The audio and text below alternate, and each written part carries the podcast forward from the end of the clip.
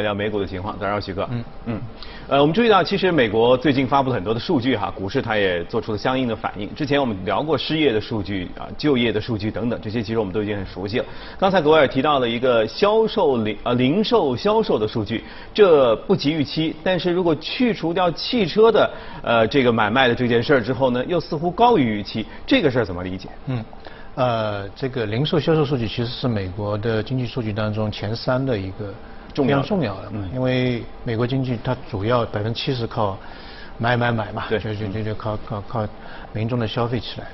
那么呃，我们有一个名词叫做恐怖数据，出来的话会对市场产生比较大的扰动。对，VIX。呃，对，然后呃这一次是一点二，增长一点二，一点二的话呢，呃市场预期是。二点一，那么跟市场预期有有一点差距，嗯，但如那但它是环比了，那现在美国很多数据都是环比，对，因为跟去年比没啥意思，肯定是跌的嘛。那在在上一个月的时候，也就是六月份的时候，它的数据是大概增长修正之后增长八点四，哦，这么高啊，八点四，然后再上一个月就五月份的时候，它也是环比啊，一个月对一个月的环比，呃，这个增长是百分之十八点二，大家可以看到十八点二，然后八点四，嗯。一点，本来想二点几，就这个反弹的动能，那当然前面的报复性的消费是有，是。吧？嗯，但是这个，呃，这个这个缩减的幅度呢，市场认为，嗯，有点大了。哎，对对，很大。那是不是到下一个月会出现一个负值。啊？负 负值增长，就是完全消费就是没有报复了，嗯，就只有一些小小的消费，嗯，这是市场比较担心的。但事实上大家去看，其实我觉得还好，因为原因就在于，呃，主要的问题在于前面的这个。高的一个反弹是在于完全第一轮的疫情，市场认为已经结束了。然后，呃，我们在五月份的时候也讲，就是有三十一个州，呃，这个恢复了那个就没有那个禁足令了，大家可以可以到街上去去去走走了，嗯，然后去可以买东西了。但是现在呃最近的一段时间的新闻，美国的疫情其实也是在越来越严重，啊，有第二轮的一个一个疫情的一个反复，嗯，所以最好的那段数据正好是在第一轮疫情结束。第二轮还没有开始这个当中，对吧？那么现在第二轮出来了，很多州又开始恢复了这个在家办公啊等等一系列东西。那第二个呢，就是说呃消费信心可能有点不足，原因呢呃刚才就电视当中也讲过，就是呃第一轮的刺激三月份嘛，二点二万亿，嗯，那么这个钱用到七月三十一号就停了，嗯。停了之后呢，这本来市场预期可能一万到三万亿的那个第二轮的刺激在八月份重启，嗯，结果呢，这个两党也没到现在也没有，也没也没谈成功，嗯，没谈成功的话呢，本来就是每个月美国老百姓也很开心，就可以拿六百块钱，嗯，美金嘛，对吧？一呃一周啊，每周一周六百，那么现在呃据说是要减到两百，嗯，呃六百到两百差距很大，那特朗普说这个不行，嗯，这个我股票股票市场跌下来了，就没人去消费了嘛，那么现在就是到三百美金。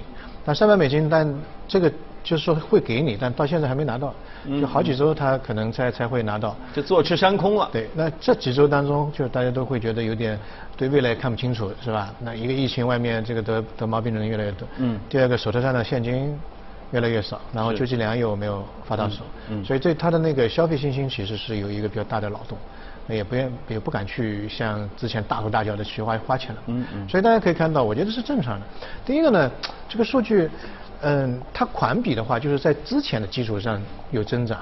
那么之前已经跳了十八点二，已经跳了八点四，那么你现在低一点，对，那么大的一个基础上，你在已经是一个正增长，其实还是我觉得还还可以，不能说是它很差，嗯，很差，就维持在目前的这个报复性反弹的那个一个。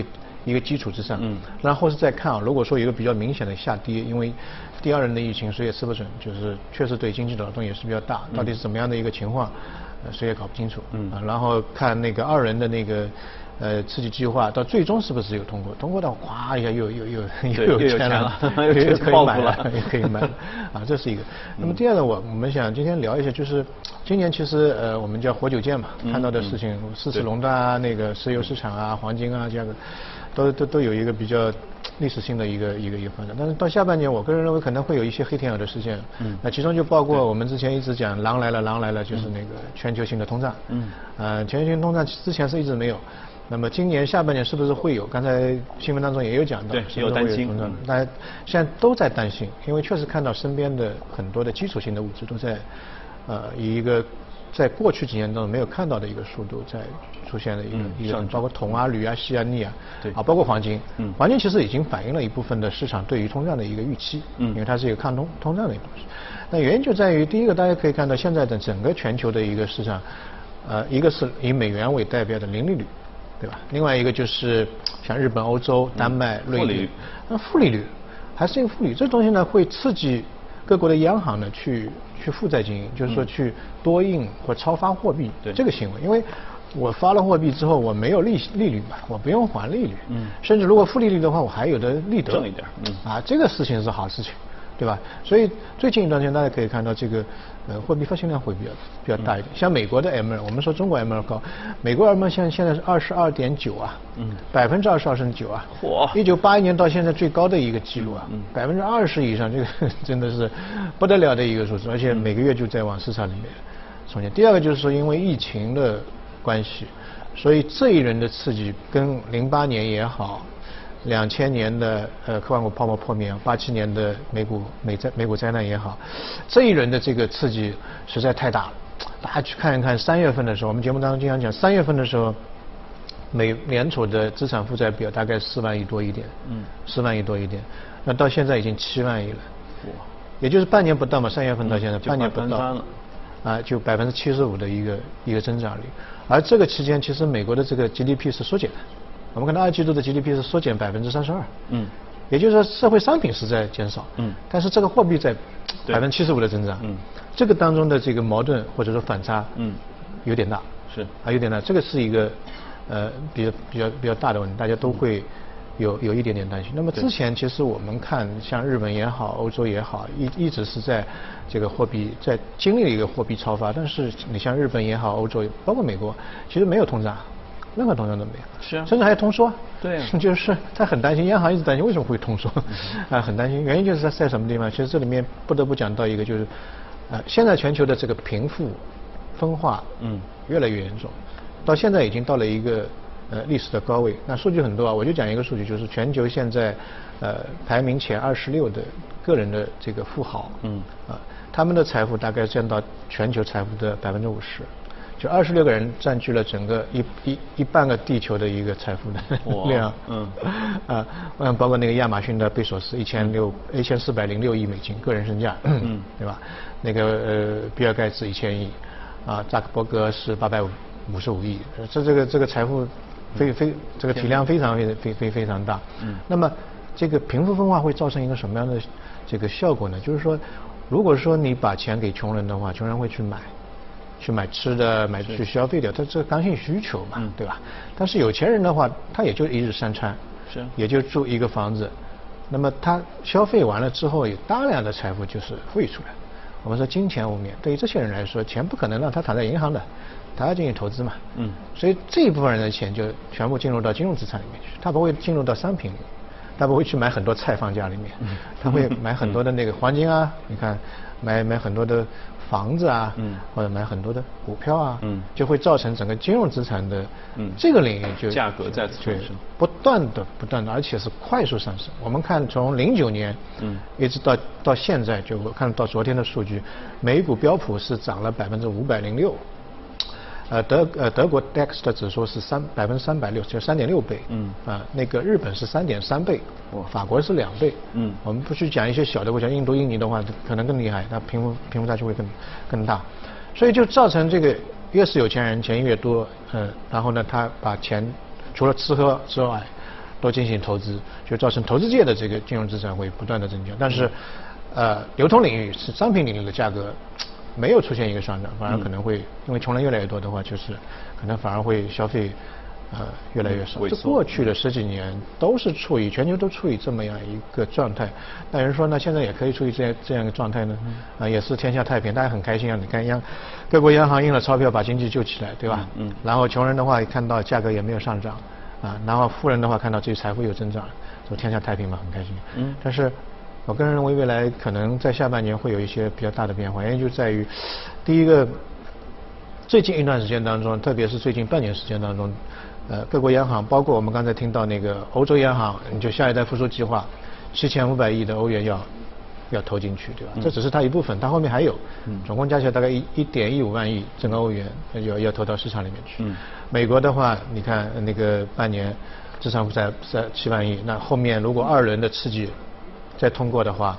又是一万亿到三万亿，嗯，这个是印出来的，嗯，这不是因为这个社会的这个商品多了，对应要这这些凭空来的，对，就凭空出来的这个钱又又又又又会进去，短时间当中太大的太多的钱进入到这个里面去。过去呢，股票市场有个吸纳能力，像海绵可以把它吸进去，但是你如果短时间啊那么大的钱出来，一个它吸纳能力没没有，第二个呢，因为疫情会造成这些上市公司的业绩，包括整个全球的经济处于一个。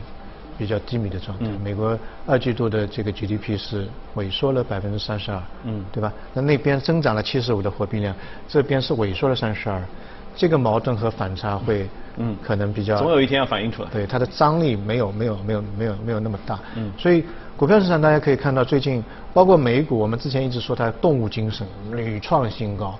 但现在已经动能开始衰衰竭了，有涨涨跌跌，涨涨跌跌。因为今年你看，美国经济那么差，纳斯达克今年的整个一年创了三十四次新高，是是一一直在在创新高，这个是诡异的事情，非常反常的，把丧事办成喜事了，你这个事情有点问题。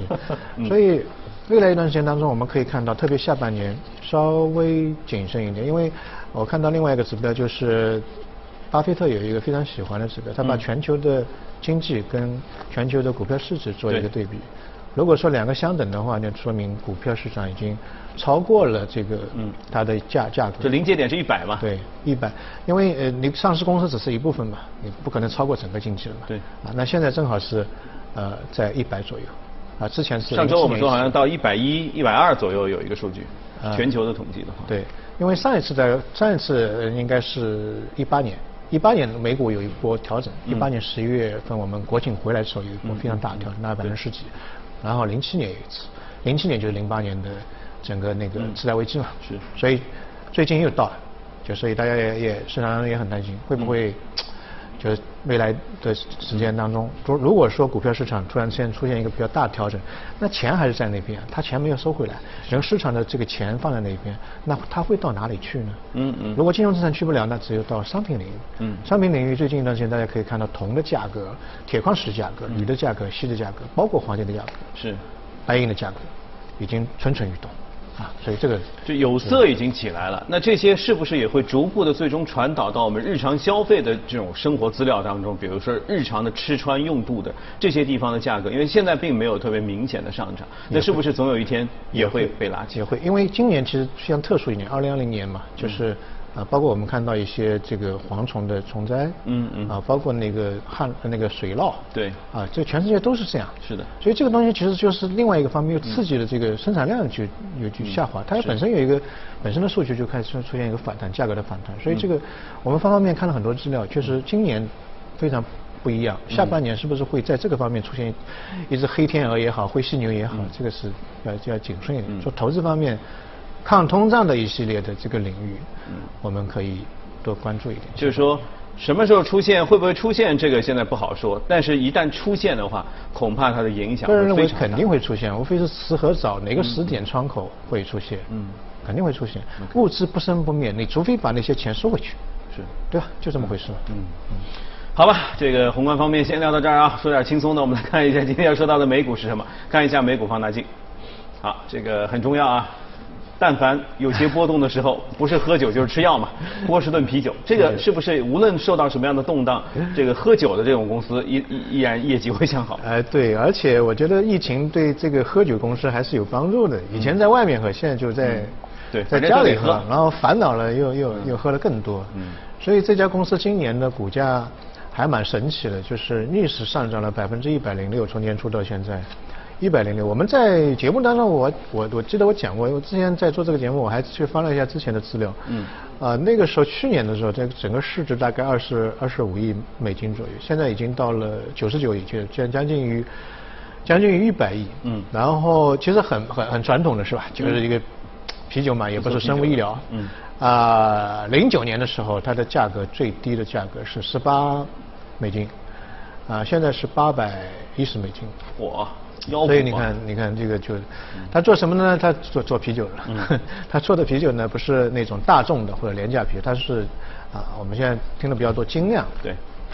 高级小品种，那个产量不是特别多，口味呢，它有六十多种。嗯嗯。品种的口味，你冬呃这个春夏秋冬啊，每每每每个季节可以喝一种，对吧？女的喝的，男的喝的。嗯。啊，有香精的，有果皮的等各种各样的，呃都有。那么其实我们讲到酒类，其实其实啤酒的话，在全球的啤酒啊，目前来看，其实它是一个过了高峰了，已经完完全往往下走了，往下走。包括美国，美国最高峰的时候是六十年代到七十年代。嗯。其实是跟它的这个人口结构有关系，就是婴儿潮那一代，它婴儿潮是一九四六年到六四年，大概六千个美六千万的美国人被被被生出来了。那这一波人到六七十年的这年轻力壮的时候，喝酒啊什么的就就量比较大。到现在这帮人可能已经七十喝不动了，开始吃药了，对吧？酒也喝，但他的可能就一小瓶的那个，但他要求的这个品质高一点，对吧？要好喝一点，他他不在乎钱，家里面有的是钱。年轻人的话呢，多元化的文化，他也需需要这个自己喜欢的啊。有人是喜欢喝橘子味的啤酒啊，有人喝喜欢喝咖啡味的啤酒，什么都都有，反正就就就就就这么回事儿。所以。呃，美国其实啤酒其实是两极分化，嗯，普通啤酒其实是它一般的价格也好，利润也好，包括市场占有率在下滑，但是精酿啤酒价格在不断的往上走，利润率在不断的往上走，嗯，然后呢，这个受众群体啊在在不断的呃扩大。其实这个情况我我们去看中国也是，嗯，啊差不多的情况。中国其实过去七年当中，呃，就喝啤酒的人口是减少了百分之三，嗯，啊百分之三，但是呢，整个就是精酿啤酒。啊，那那个那个消费的人群在慢慢就越来越讲究了，慢慢慢慢的扩大，慢慢的扩大。所以我个人认为啤酒还是一个，特别是到到了夏天，嗯，啊，可能冬天的时候白酒喝的比较多，嗯，夏天的时候你你你就喝个啤酒也蛮蛮蛮舒服的。当然也有挑战，就啤酒一般是跟夏天跟赛事两个东西结合在一起的，是看比赛嘛，小龙虾那个对，看比赛嘛，踢踢足球看比赛。但现在今年的这个夏天的这个赛事，什么赛事？呃，基基本上没有了，但是整体来讲，疫情对他还是有帮助的，就是换个场地嘛，外面喝跟在家里喝，嗯家里喝也喝的更多，嗯因为凡事比较多嘛。对。